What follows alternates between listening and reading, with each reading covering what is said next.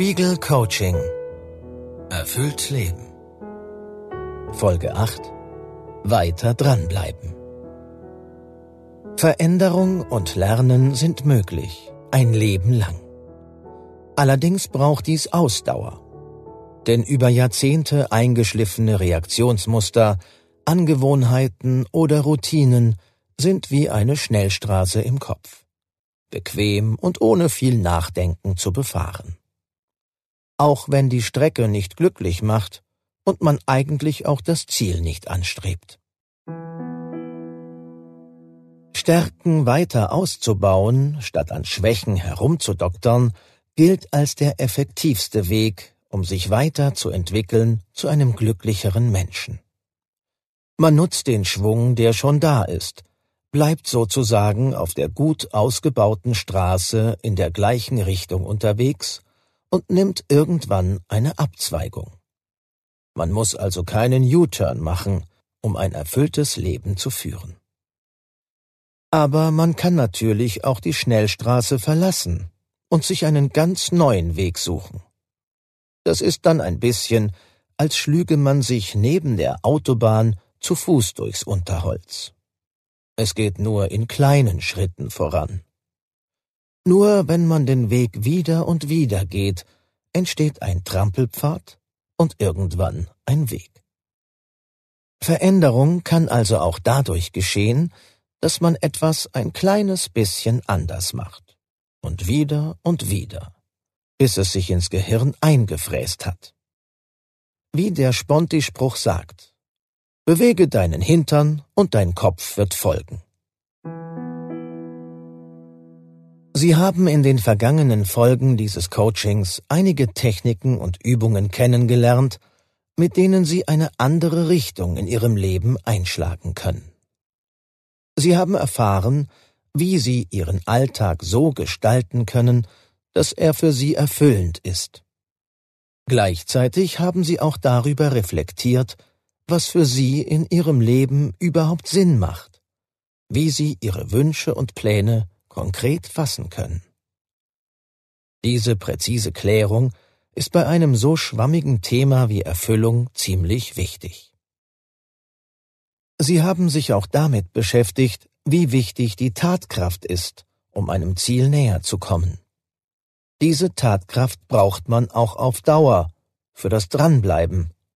Denn allzu leicht verliert man das Ziel Erfüllung wieder aus den Augen. Deshalb gibt es hier zum Abschluss drei Übungen, die Ihnen helfen, Ihre Vorhaben auch tatsächlich in die Tat umzusetzen.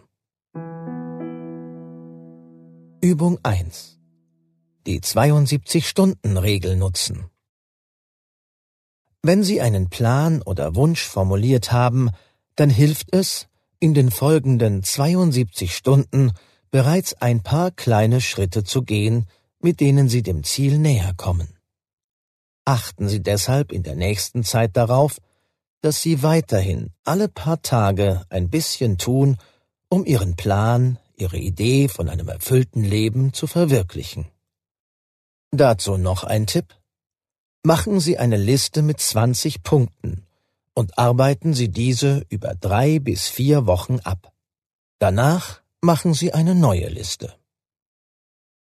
Übung 2 Zeitfenster schaffen Sie haben einen Plan für etwas, das Sie erfüllt und das Sie in einem Jahr gern tun wollen, zum Beispiel einen Jobwechsel, eine längere Reise, eine kurze Auszeit für ein kreatives Projekt.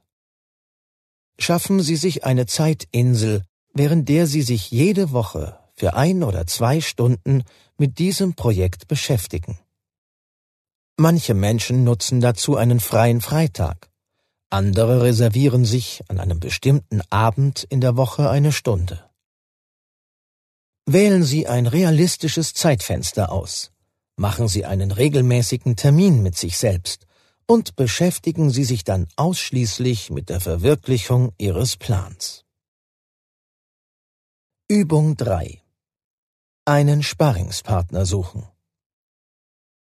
Sie brauchen Motivation und jemanden, der Sie daran erinnert, was Sie gern in die Tat umsetzen wollen? Damit sind Sie nicht allein. Vielen Menschen hilft ein Sparringspartner, der einen ab und zu daran erinnert, was man umsetzen will und bis wann das geschehen soll.